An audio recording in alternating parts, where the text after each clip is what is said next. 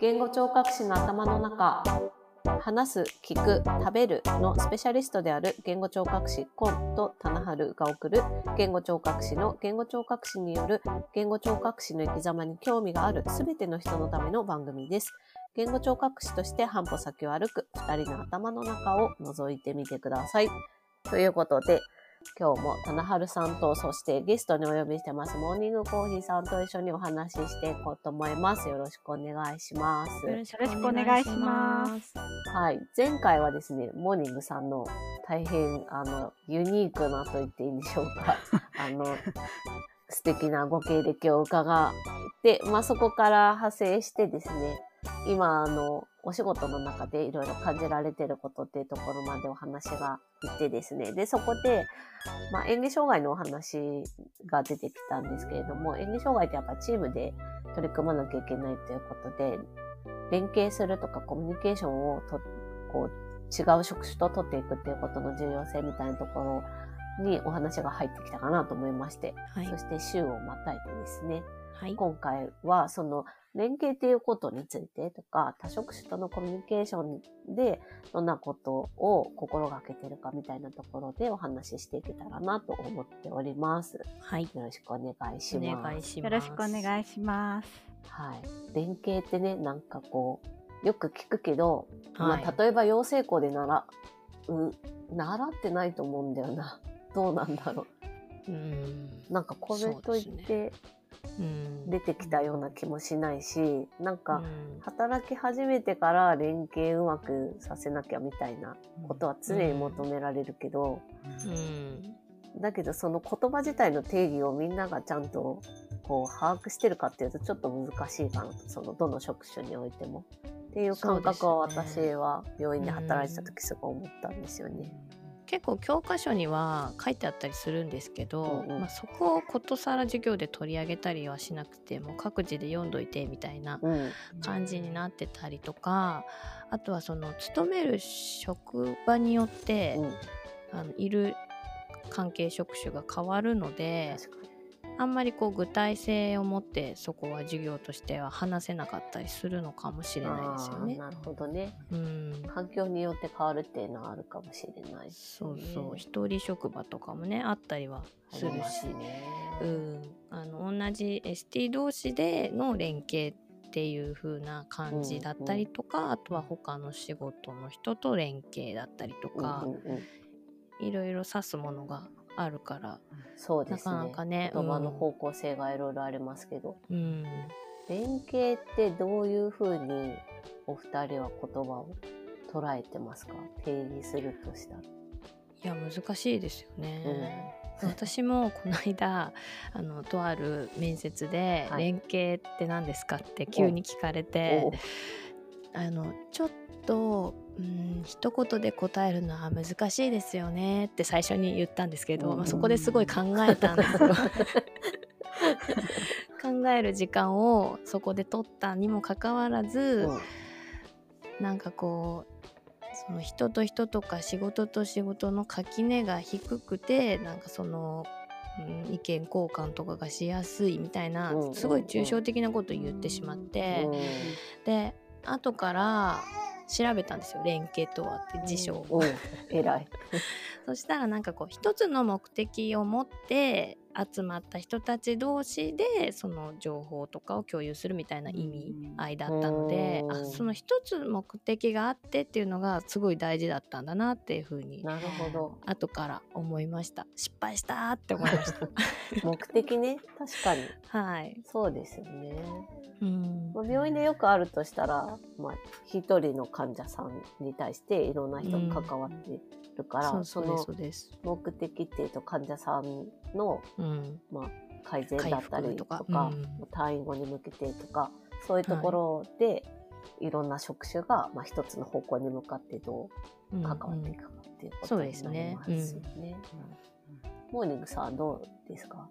実際のところも含め。そうですね。私は結構最近まで長く脳卒中の急性期に配属されてたのでうんそのバタバタ次から次に患者さんが入ってきては出ていくような病棟でしたので、なかなかその病棟スタッフの連携との連携というのは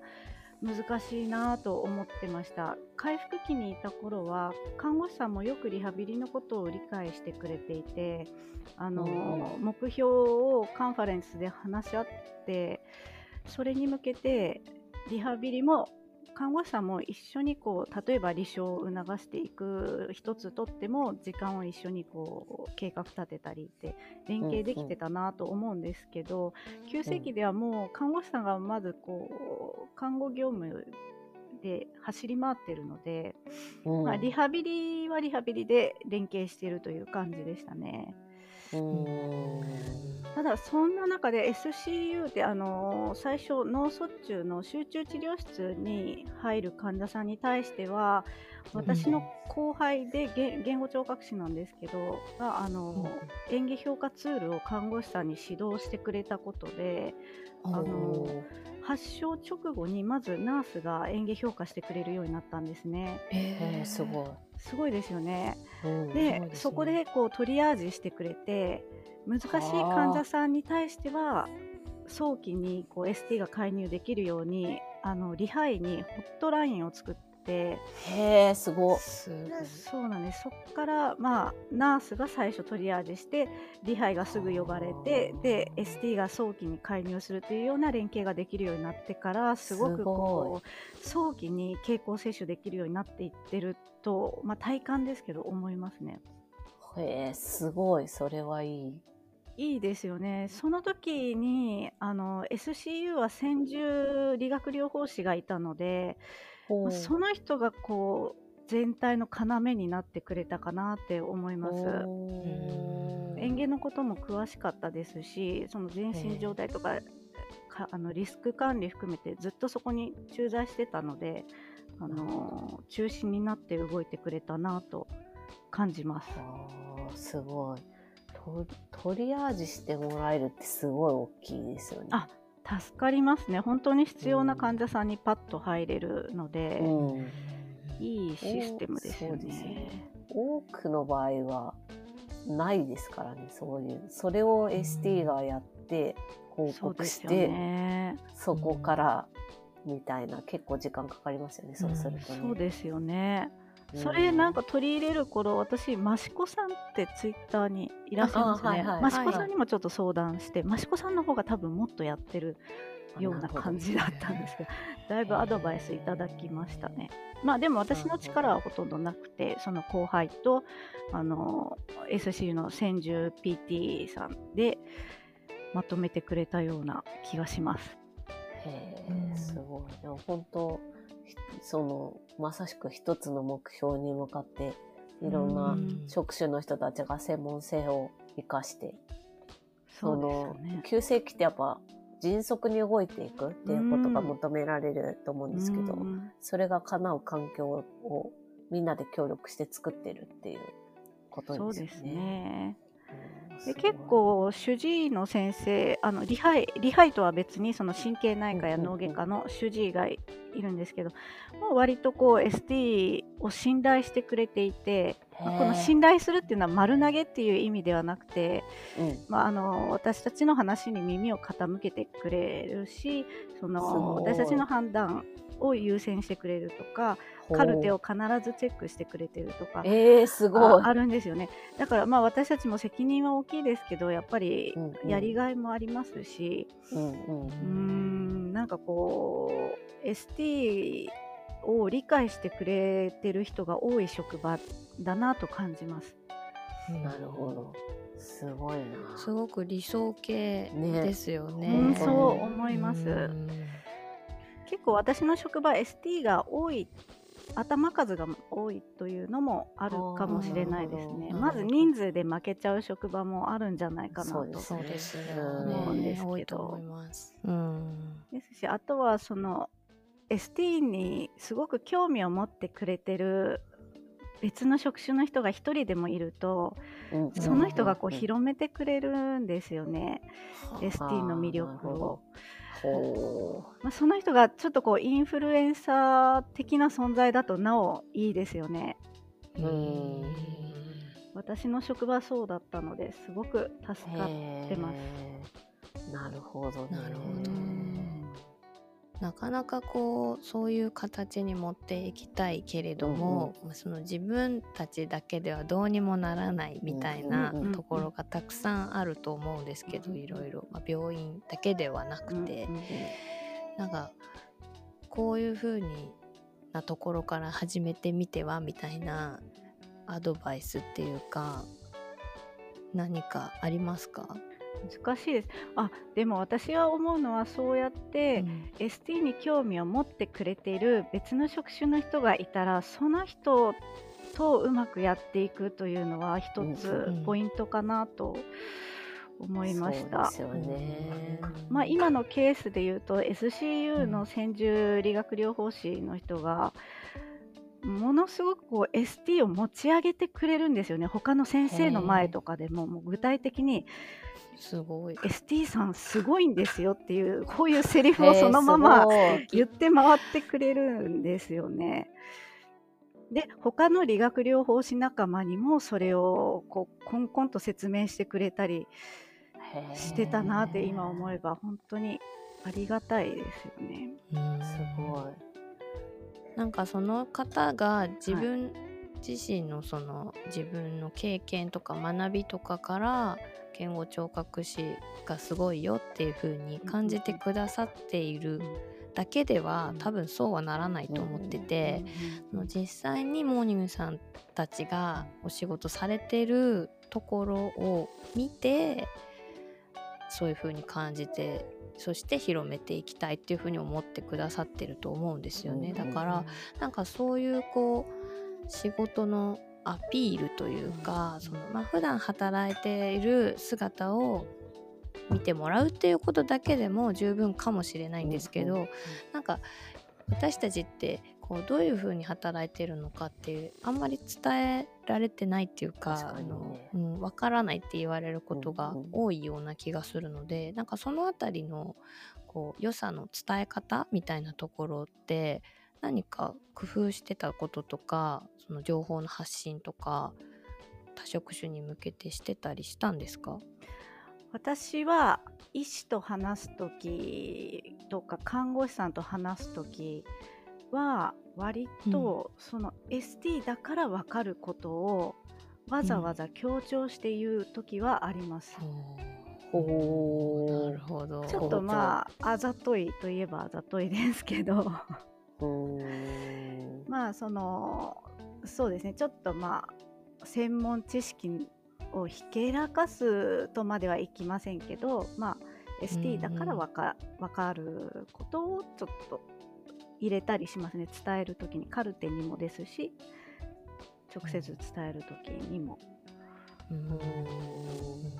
うん。まあそれ一目が置かれる感じですね。うんそうですね、うん。少しやっぱり専門性を持って働いてるっていうのを見てほしいという意図がありました。なる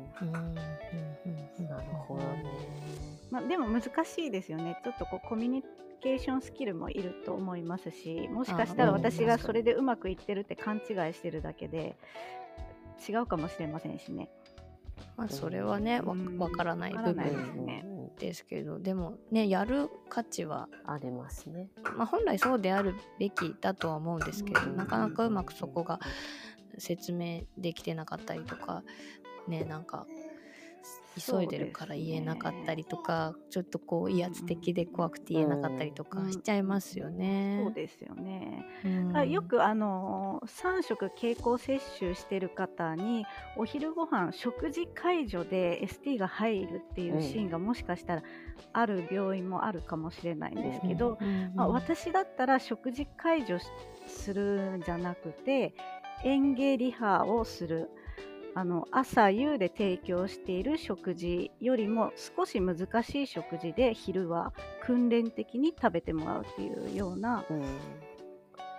まあ、やっぱり介助じゃないですよね。リハビリですからその、うん ST が訓練として普段食べているのよりは少しレベルアップしたものをやってもらうのを知ってもらうとか、うん。ですかね。そうですね。ST だからこそできることを実践して、うんそれを他の人たちに伝えていくうっんていうこと。うん、すごい大事だけど、つい見失いがちになるっていうか、そうですよね。なるかなとは思いますね。まあ、毎回全部の患者さんにやるのは難しいですよね。確かに。なここという時に。うん、そうですねうん。ここという時に。なんかこう、まあ言ったら悪いかもしれないけど、なんかルーティンみたいにやっうん日々の業務やっていくっていうことでも、毎日やっていけるから、うんそのコミュニケーションを頑張るって結構なエネルギーというか、うんうん大変じゃないですか。うん伝え方も考えなきゃいけない。相手によって。うんドクターに話すのと、ナースに話すのとでもう全然内容が変わってくるし、そうですねなんかあの、私な、あの、言ったら怒られるかもしれないけど、ナースの人たちとコミュニケーション取るのが一番難しいと思ってたので、なんか独特の文化みたいのも、病院ごとにも多分あると思うんですけど、うんすねナースそのものの文化とかもあるんじゃないですか。タイミングとかもあるし。そうですよね。それがすごい大変で、そこね、ちょっとこう、慣れてしまう時もあるかな。うん若い人は特に経験浅かったりすると。あるかなと思うんですけど、そうですよね。だけどやっぱりうん、自分の役割を見失わないっていうのはすごい大事かなっていうのは、うん今、モーニングさんのお話聞いててすごい思いましたね。本当ですね。うんで、あと園芸に関しては割と ST の意見を基準にこの人今後どうしていくかっていうの方針が決まる場面が多いと思うので、うん。あのリハ医に同じ医師でもリハ科の医師に説明するのとうん。あの、私たちと同じ土俵にはいない別の科の他科の医師に説明するのとでは、うん少しこう工夫しないとうん。なんかこう ST の意見で何か別の方に誘導してしまうこともあるなぁと感じるのであー確かに言い方うん気をつけないといけないですよね。本当ですよね。はいそうですね。見てるものが違うと、はい、認識がね、合わないとかっていうこともありますしね。そうですよね。うんなんかこう、その臨床そのものだけじゃない難しさみたいのも求められるっていう。本当ですよね。でそそこは臨床とかはまあ教わることは多いけど、うん。そのコミュニケーションの部分ってうん。教わることほとんどないじゃないですか。すっごい難しいし伝えそれを後輩とかに伝えていくのも難しいなって思いま難す、しいですよね。私もその、うん。いつも接する医師だったらこの先生はこういう傾向にあるからこういう言い方をすればいいとかうん分かりますけど、初めての先生だとちょっと難しいですよねやっぱり。うん。もう食べられるか食べられないかの2択でしかうん。答えを求めてない先生も多いので、確かに。そうではないっていうのをうん。簡潔に端的にこう説明するのは難しいですよね。難しいですよね本当、しまあそこにすごいエネルギーが必要と感じて疲れちゃう人もいるかなって、あ、うんいるかもしれないですね。先生に電話するの怖いっていう人もいます怖いですよ。電話怖い。わかる。まめっちゃわかる。うん。し、ね、電話しても繋がんないとか忙しいから後にしてとかよくあったりするじゃないですか、そうです心が折れちゃいますよね。うんわかります。看護師さんもいつも忙しいですからね。なんかそうですよね話しかけるタイミング考えますよね。そうなんですよ、うんあれもまた難しいですけどまあでもとはいえやっぱり自分が ST として、まあ、今回は演技障害の話してますけど、うんまあ、他に関しても自分が ST として何がその方にできて何をやっていてっていうことをいろんな人に伝えられるようにするっていうのはすごい大事な連携の一番大事なところなのかなっていうのはうん思います、そうですよね。お互いの職種を理解するっていうのは連携の第一歩ですよね。本当そうですよね。うんそうあの忙しいタイミングを理解するのもそうだし 伝わりやすい表現ってそれぞれの職種であるから。あそうですよね。うんとか例えば PT とかと話す時とかもエンネとかすごい本当 PT を協力してほしいなって私は思ってたんですけど、私がいたところは声かけないと来なかったので、でもただ来てって言ってもやっぱりちょっとボケるじゃないですか。相手も。こうボケるっていうかその視点がね定まらないっていう意味でボケちゃうからどういうふうに関わってほしいかっていうのを伝えていかないと難しいし1回だけじゃなくてもうほぼ毎日なんかコミュニケーション何でもいいから、その患者さんのことだけじゃなくても取るようにして関係を作っていくみたいなところも考えたりして。ああ、それ、ま、毎回声かけるんですか？私なんか、あまあ、全毎回毎回は、多分私多分ケースが、あの、モーニングさんより少なかったのかもしれないですけど。いや、でもそのくらいないと定着しないっていうのはありますよね。いや、そうなんですよ。うん、そう。自分たちのやることじゃないと思うとやっぱ来てもらえないので。うん、だけど来ることによってこっちはすごい助かるし、患者さんにとってもすごくいいしっていうのをどう巻き込んでいくかみたいなのはすごい考えてましたね、いつも。だけど、まあ一人でやってもね、ダメなんですよね、これがね。私いたところ全部で最終的には5、私がいた時点では5人だったんですけど、私だけやってても意味がないから、これをどう広めていくかとか、そこまでには至らなかったけど、まあ、なるべく後輩にその、やってること見せたり、常に話したりとかして、こういう風にやって、こうだ、うまくいった、いかなかったみたいな、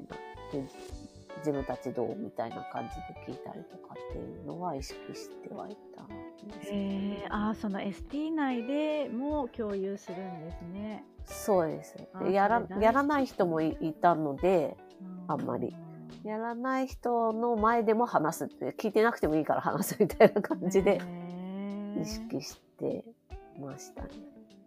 なかなかこう、うん、根気がいりますね。いりますね。まあ、当時でも私あの妊娠するかしないかぐらいだったので、うん、まあ自分がいなくなることを想定してっていうのは、自分がいなくても回るようにって思っ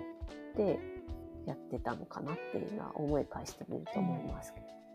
それ必要ですよね。その自分だけがやっててもダメですよね。そうなんですよ。言いながら。はね上の人がやってほしい。本当ですね。いや、うん、でもなかなかこう人に同じようにやってもらうのって骨が折れるので。いや本当そうなんですよ。そこはちょっとすぐ手抜いちゃいますね。うん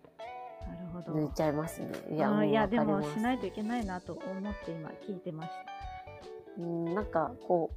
う、まあ私でも押し付けが好きじゃないので、うん、自分がやってるのを見せていけば誰か変わるかなって、うん、変わってくれたらいいなみたいな、それぐらいな感じでやってみてたんですけど、その後どうなったか、私がいたところはどうなったかわかんないですけど、うん、でもなんか、うん、当時の後輩はなんとなく受け取ってもらえたかなっていうのは思ってますけど。へなるほど。うん、だといいな。でも難しいです。簡単にはいかないし、私がいたところはそんなに大きい病院じゃなかったからできたかもしれない。うんでもやっぱりそうやって人が変われば、なんかこう、雰囲気が変わってしまうのは組織としてはあんまり良くないのかもしれないですね。うん。だからやっぱり上が作っていくっていう、その上だったり経験年数が長い人から見せていくっていう、そういう文化を作っていくっていうか、が大事なのかなって思うんですけど、まあ私も組織にいないのでどうもできないなっていうのは思ったりしますけどね。現実的じゃないって言われるかもしれないし、ですけど。まあ、まあ私が言ってるのも、やってたことも理想論かもしれないけど、いやでもそうあるべきですよね。あの人はこうやるけどこの人はやらないとか。まあどうどうなんでしょうね。でも多分私の職場ってどっちかっていうとそういう方だと思います。個々でアプローチもですし、その連携の仕方も違うかもしれないですね。そう言われてみると。よくあるんじゃないですかね、その個々で違うっていうのは、すごく。どうしても ST は特にもう1対1対応がほとんど個室だったりとかだし、他の PT だったり OT とかと環境がもう物理的に違うところでやってたりするから、連携取ろうと思ってもやっぱちょっと人を、うん、人頑張り二頑張りしないといけないっていうのもあったり、割と個々でこう個人の活動がどうかみたいな職業の性質みたいなところもあるっていうのはあるかなと思いますけど。それは多い感じます。多分私がいた脳卒中急性期は、そあの、うん、その病棟内で、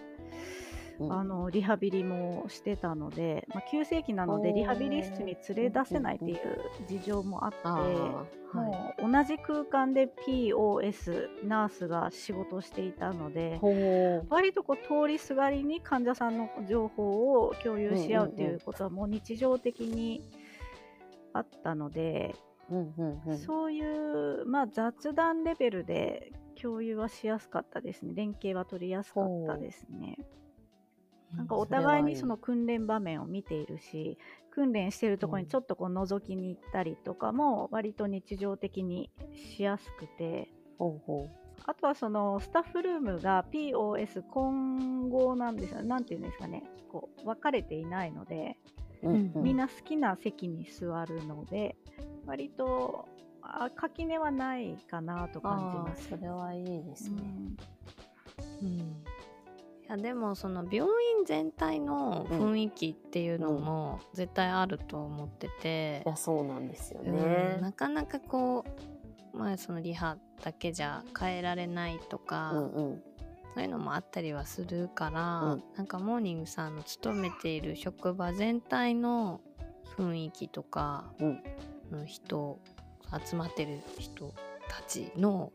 こう雰囲気とかも大きく影響はしてるんだろうなと思うんですけど、ねうん、まあでもそれ言っちゃうとね元も子もないっていうか、ね、そこでしかできないになっちゃうから、ねはいうん、になっちゃうから、でもきっとそうじゃないそれだけじゃないと思うんですよね。そう、ね、だからなんかそこのエッセンスの部分を今日ちょっとモーニングさんから聞けたんじゃないかななんていうふうに思ったりしましたね。はい、その通りだと思います。いやでもモーニングさんの人柄も大きいなって私は思ってて、うん、なんかそのなんだろうこう懐にスッと入るっていうのとかって、ね、うう。ん、やっぱりその人それぞれありますよね。確かにね。なんかそういうところもこう言語聴覚士としては持ってないとなっていうスキルの一つなんだよななんて改めて思いました。うん、確かに。うん。これ誰かに習うことじゃないのかもしれないけど。そうですね。うん。そう誰かに習うことじゃないのかもしれないけど、うん、でももっと重要だよっていうことは言っておいてもいいかもしれないですよね。早いうちに、ね、早いうちに、ね、知りたいよね、うん、うん、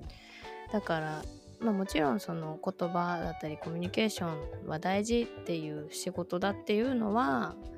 外から見ても分かりやすいけれども、うんうん、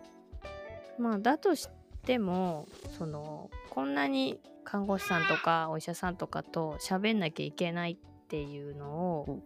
知らない場合もあるじゃないですか。うんうん、こんなにその多職種とコミュニケーション取んなきゃいけないのかみたいなそういう実際に入った時のギャップが大きいとちょっと向いてなかったなみたいになっちゃいやすいと思うので、うん、なんかそういうミスマッチはなくしていきたいですよね、ね、学生のうちとかから知っておきたいですよね、うん、学生のうちから確かに知れるとだいぶ違うかもしれない、うん、ですね。結構そこが占める比重が大きいじゃないですか仕事してるとね。そうそれによって嫌になっちゃったりとか心折れたりしちゃうから、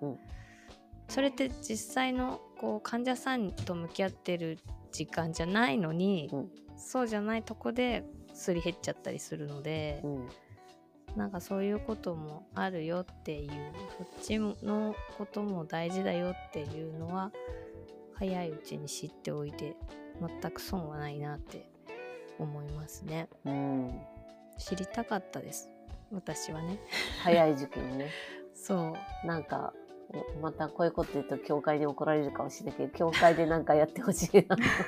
連携について。うん。とかうーんと。割とその対患者さんに対してのアプローチは習うけど、うん。対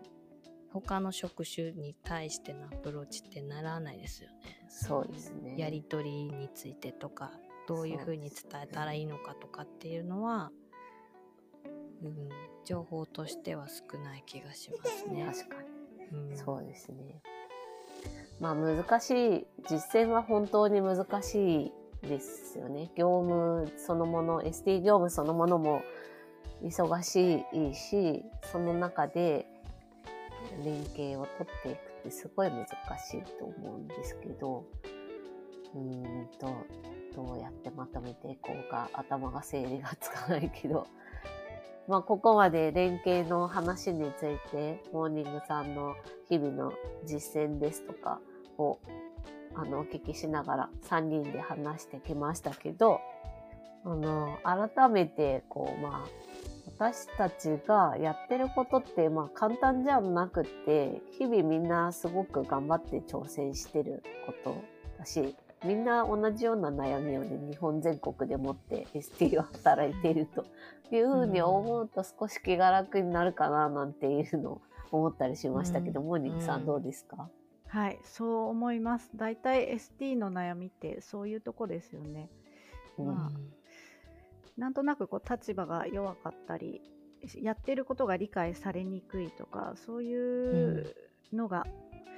多いんじゃないかなと思います。うんお互いに職種についてこう理解が深まると垣根がなくなっていくあ理解が深まるだけでなくてその結構こううん敬意を持って接するというのはうん大事かなって思いますね。うん確かそうするとに確かに。連携しやすいいや垣根がないと感じるのはそういうのかなと思います。うんなるほど。そうですね。うん敬意敬、意そう。やっぱり敬意だね。うんうん、という連携とは、うん連携とは。うん、一つの目的に向かって敬意を持って接していくことが大事ということですね。そうですね。そうですそうねいうことだと思いますね。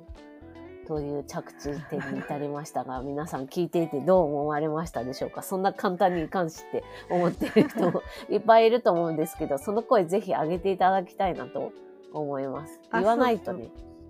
そうね。ね難しいんだっていうことを言わないと伝わらないので、し、みんな思ってることだを、なんていうの、なんかよくツイッターとかで、なんかこうちょっと衝撃的な画像みたいなのが、動画とかが出てきて、それにこうみんなワーワー言ったりするのを最近よく見るんですけど、そういうとこじゃなくてね、たびたび言いますけど、もうちょっと建設的な感じで、ツイッターに出してもらえたらいいなと思ってて、なんかこう、まあ、ぼかしてね、こういう感じで、まあ、ちょっと悩んでたり、